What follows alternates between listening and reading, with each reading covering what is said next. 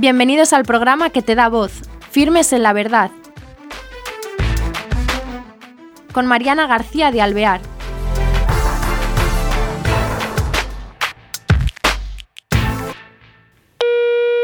Buenas, queridos oyentes, bienvenidos a este nuevo programa de Firmes en la Verdad. Hoy nuestro invitado está nada menos que en México. Él es Luis Enrique Delgado González, es un chico de 25 años, es de Guanajuato, eh, estudió diseño industrial y terminó la maestría de diseño de negocios y nos va a contar un poco su trayectoria y dónde trabaja y nos va a hablar de Take Me Back. Bueno, pues sin más, empezamos a hablar con Luis Enrique. ¿Qué tal? ¿Cómo estás? Hola, ¿qué tal a todos? Es un gusto saludarlos. Con mucha alegría y con mucha ilusión compartirles un poco de lo que venimos haciendo acá y sobre todo pues esta riqueza de sentirnos fraternos y de compartir la alegría de la fe. Muy bien, Luis Enrique, igualmente te digo. Mira, cuéntanos un poco de este proyecto que habéis iniciado y de qué se trata. Take Me Backers, ¿qué es?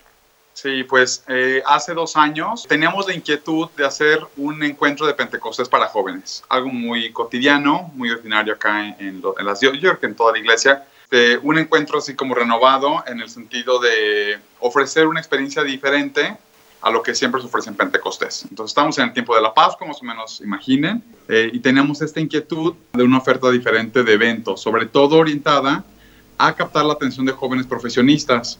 En el grupo que hicimos, eh, somos un grupo de amigos que hemos caminado promedio 7, 8, 9 años en la fe. Hemos hecho una familia muy linda por una comunidad de una parroquia. Uh-huh. Pertenecemos al grupo de jóvenes, que más bien es como de adolescentes.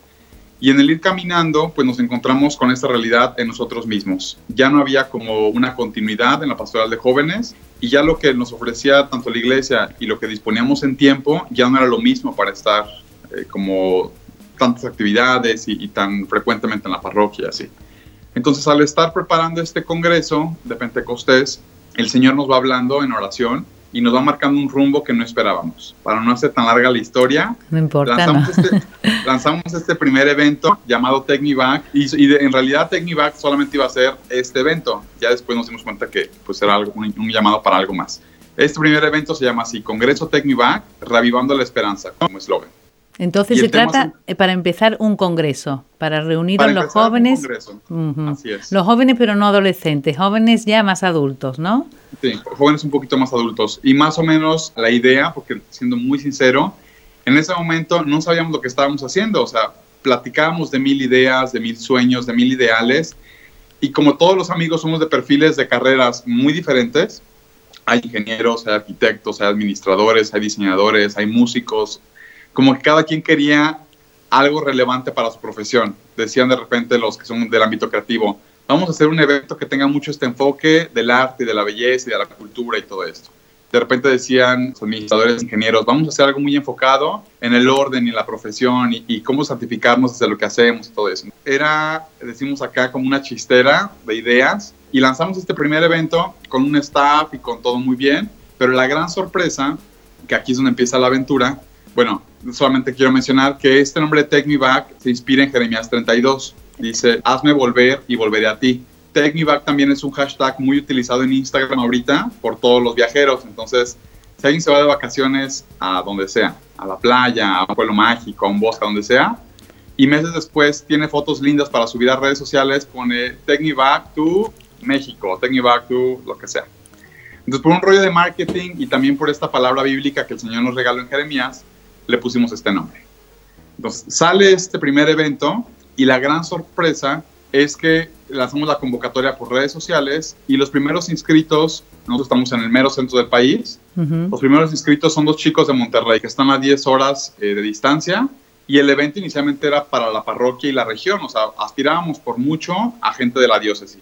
Llega gente de Monterrey, después se inscribe gente de Chiapas que está hasta el sur de México, también como a 16 horas, 12 horas. Después gente de Puebla que está a seis horas, Guadalajara, Ciudad de México, Fíjate. León.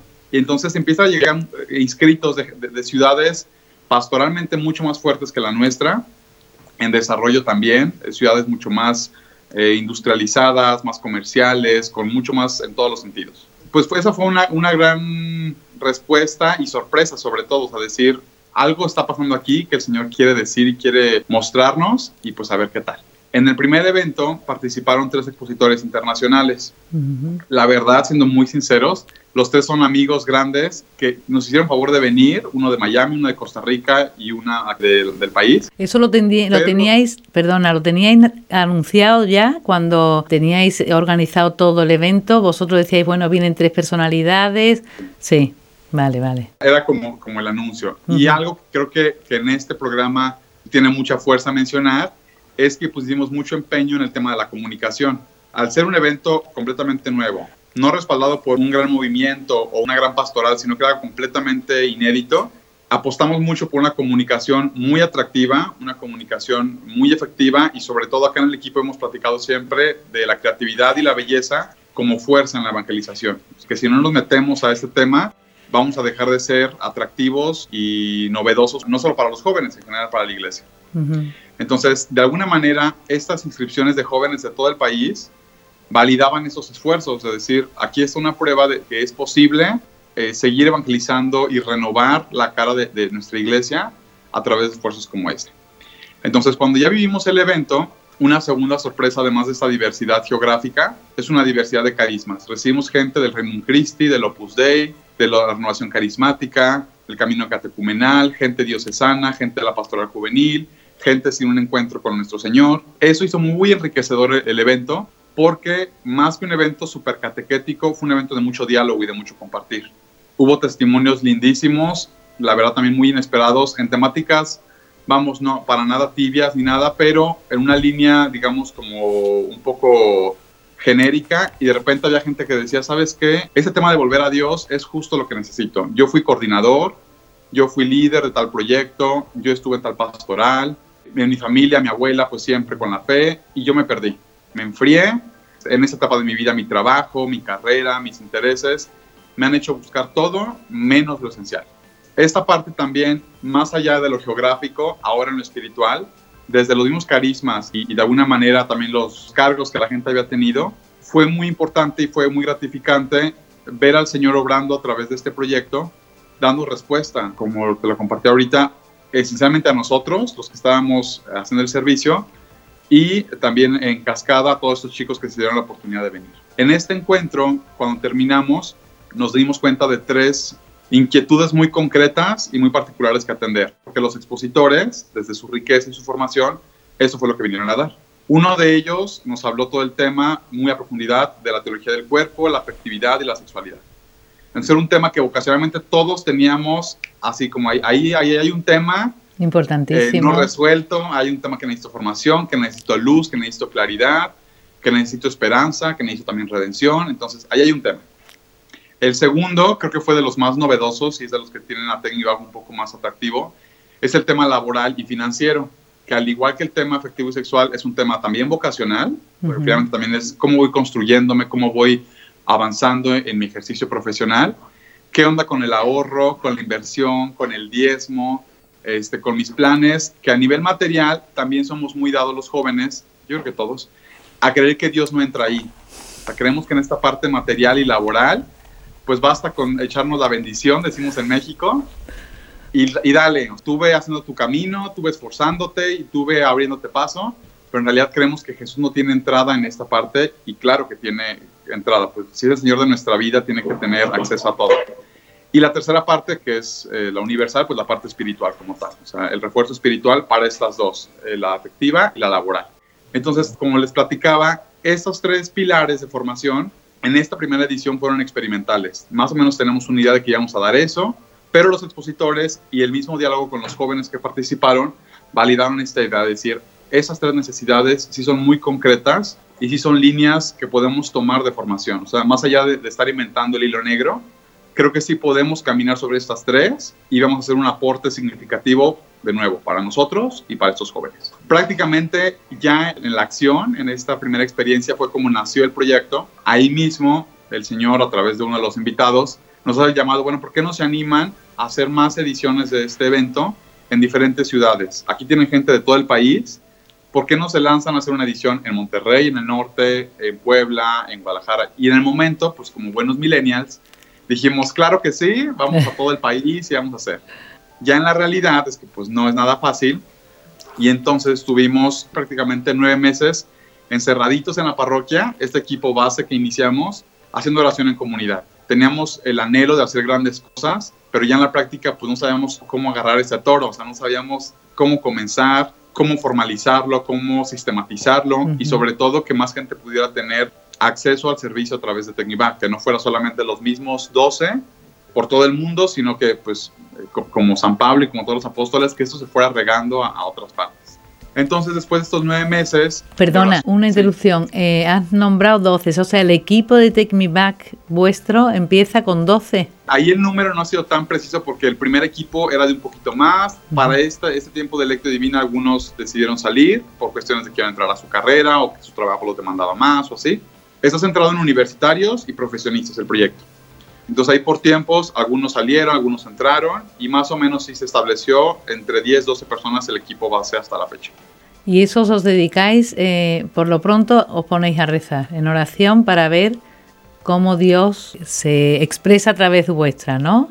Sí, fue un tiempo de oración, específicamente a través de la lectura divina, escuchar mucho la palabra, confrontarnos con ella y ver, pues justamente, hacia dónde nos movía eh, este proyecto que nació de él y sobre todo que a diferencia de otros proyectos pastorales o incluso empresariales o personales, tenemos mucho esta certeza de que viene de Dios porque nadie de nosotros lo ha pensado como algo proyectado hacia la distancia o a la grandeza, sino que desde una necesidad nuestra fue pedirle al Señor que nos diera una respuesta y la respuesta la puso en nuestras manos para nosotros ser la respuesta y al mismo tiempo ofrecerla.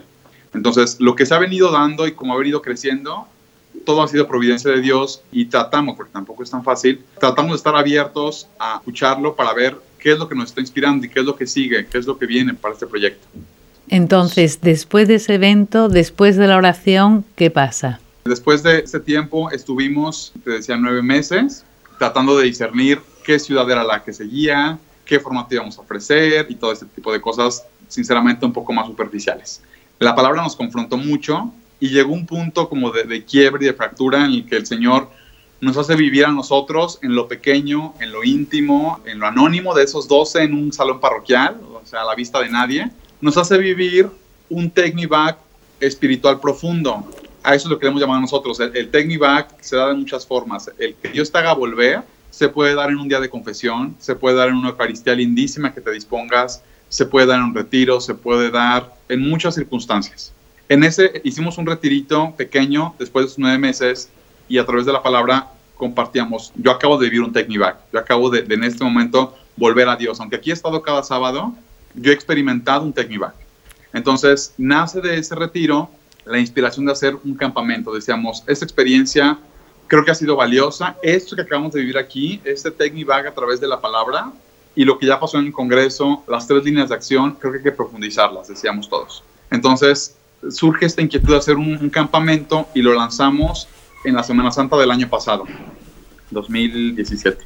Lanzamos el campamento otra vez temerosos, con incertidumbre de las inscripciones, del cupo, de los gastos, ya sabes, todo lo que, lo que humanamente a veces nos preocupa más que lo esencial. Lanzamos el campamento y otra vez, mismo patrón, misma sorpresa, misma confianza de nuestro Señor. Gente de Durango que está más lejos que Monterrey, está para acá, en el norte todavía más lejos gente de Aguascalientes, de, de todos lados, otra vez. Y todos nos decían, es que su comunicación, su marketing está súper lindo, yo quería ser parte de eso. Ya en la experiencia fue más profunda porque fue de cuatro días, el congreso fue de dos y medio, el campamento fue de cuatro días, y entonces unimos los misterios de la pasión, los misterios de los días santos, a los tres pilares de Tecnivac. Entonces vivíamos, imagínate, vivíamos el Via Crucis, el lavatorio de pies, vivíamos el pésame a María, vivíamos la resurrección, pero todo eh, de alguna manera acoplado a las tres temáticas. ¿Cómo vivimos una resurrección en el trabajo? ¿Cómo morimos a nosotros en el tema afectivo? ¿Cómo puedo encontrar el tema del amor y de la unidad en el lavatorio desde mi espíritu? Entonces, todo era un tema de mucha unidad, o sea, de, de recoger tus piezas rotas y dejar que Dios te reconstruyera. La experiencia fue mucho más enriquecedora. La verdad es que cada edición y cada experiencia ha sido como un pequeño hijito que, ha dado un fruto particular Este, y no es por menospreciar los que han pasado, pero siempre el Señor ha sorprendido y siempre el Señor ha ido dándonos cada vez más luces y más claridad de lo que nos está pidiendo. Entonces, en este campamento, el primero, todo se reafirma. Las tres líneas de acción, que ahora ya no eran eh, improvisadas, sino que eran muy explícitas, hablar de estos tres temas. La publicidad también fue en esta dirección de convocar a un Techniback afectivo, un Techniback laboral y un Techniback espiritual. Volvamos a Dios en esas tres áreas. Se hace una amistad mucho más fraterna, por supuesto. O sea, no es lo mismo compartir un foro que compartir cuatro días, dormir con los chicos, comer con los chicos, reír, cansarte, llorar, orar. Fue una experiencia mucho más enriquecedora. Conseguimos un lugar muy lindo, con un lago, con tirolesas, con deportes extremos, con la fogata, con Entonces, también hablando mercadológicamente, hablando empresarialmente, atrapamos al sector de los millennials con esta experiencia de deja todo, la rutina de trabajo, el estrés, el cansancio, y vámonos cuatro días a la sierra, al bosque. Eso fue una experiencia muy enriquecedora que abonó mucho al técnico personal de todos los que estuvimos ahí. Con este campamento ya tenemos dos experiencias. La primera, el congreso, que a todos le llamamos con hashtag TMB por Techniback, TMB Congress, y ahora tenemos el TMB Camp la ah, segunda experiencia.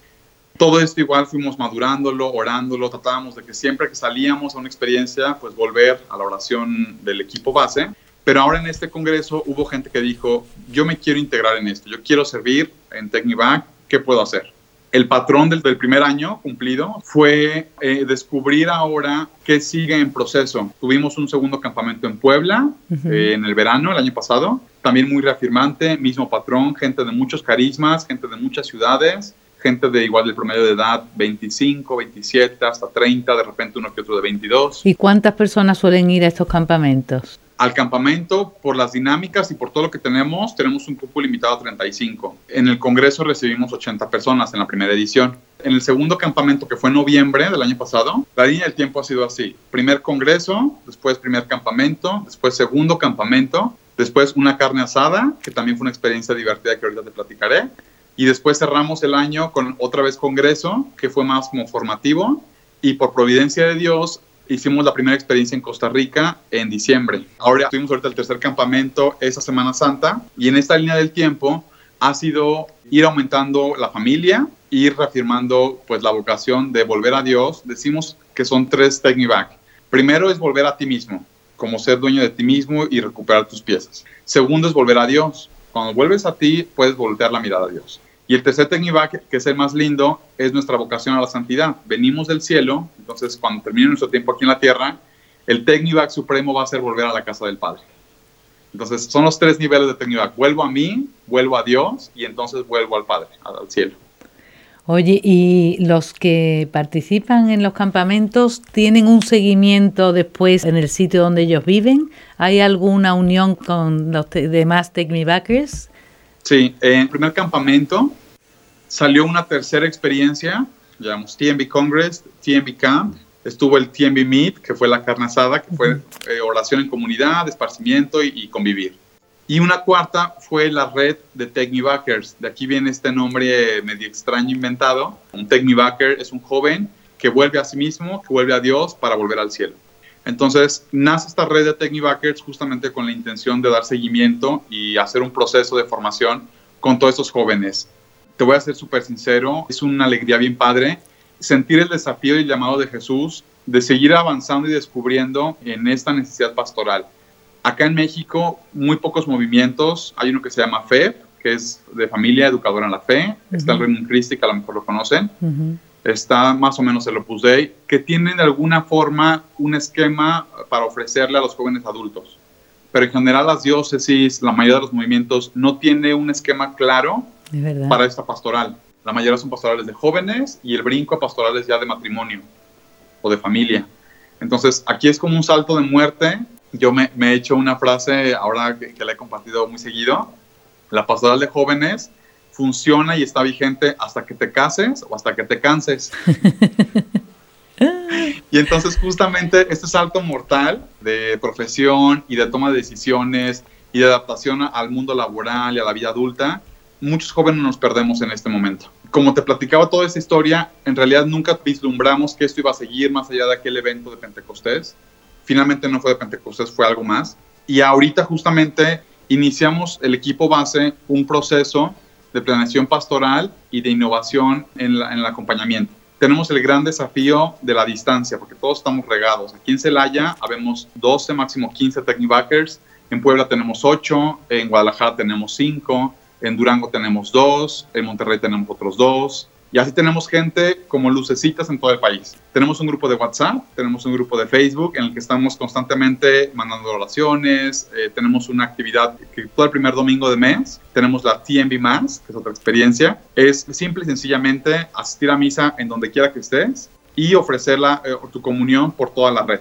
Entonces es un pequeñito esfuerzo que nos ha dado un poco de consistencia en la intercesión para decir, en lo que viene la formación, en lo que estructuramos bien lo que viene, no dejemos de orar y no dejemos de estar en contacto y no dejemos de anhelar este regreso constante. Estamos trabajando ya en formación, ya con un asesor eclesiástico, con un sacerdote, para justamente estructurar cursos. El primero me imagino que será querigmático, después entraremos profundamente en la parte de la teología del cuerpo y tenemos un poco claro que queremos que la parte laboral sea la graduación. O sea, después de reafirmar pues la fe, reafirmar después tu persona, ahora sí, apostólicamente comprendamos tu trabajo como tu vocación en el mundo comprendamos que, tu trabajo, tu servicio y cómo te vas construyendo también materialmente, también es un modo de santificarte.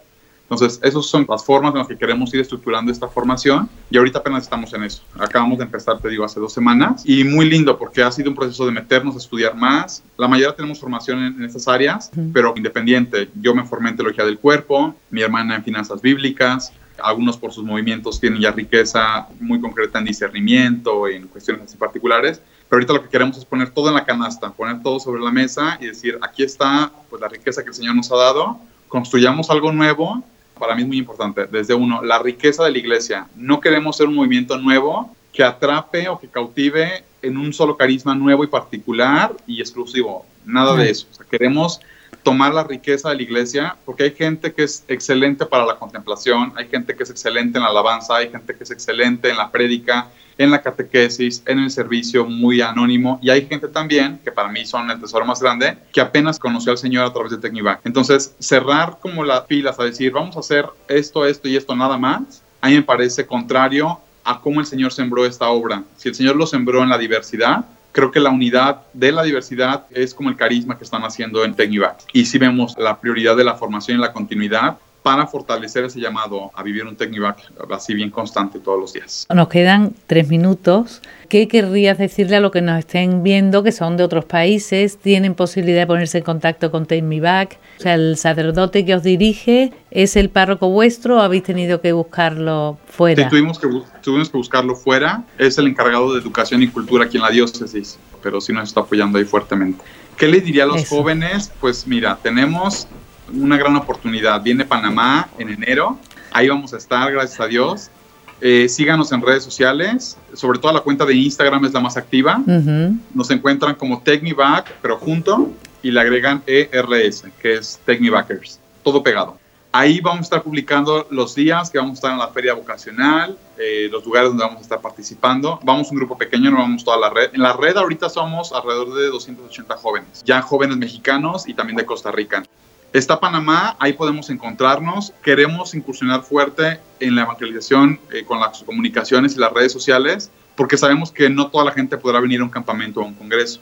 Entonces, a través de, lo virtual, podemos ir sembrando más esta llamada a volver a Dios, pues ahí estamos. estamos generando ahorita blogs, tratamos de mantener activas las redes sociales con testimonios de los chicos, con invitaciones como esta de la misa mensual. Tenemos ya un ministerio de intercesión, un ministerio de creatividad que están generando iniciativas para que esto llegue no solo a lo presencial, sino como a, todos los que puedan en otros lados. Y de verdad que, al menos de manera personal, completamente abierto a donde el Señor nos llame. Y si alguien que nos esté viendo dice, ¿sabes qué? Me gustaría conocer el proyecto pastoral y de formación y hacerlo acá en mi país, pues con todo gusto. Sea que vayamos o sea que asesoremos nada más.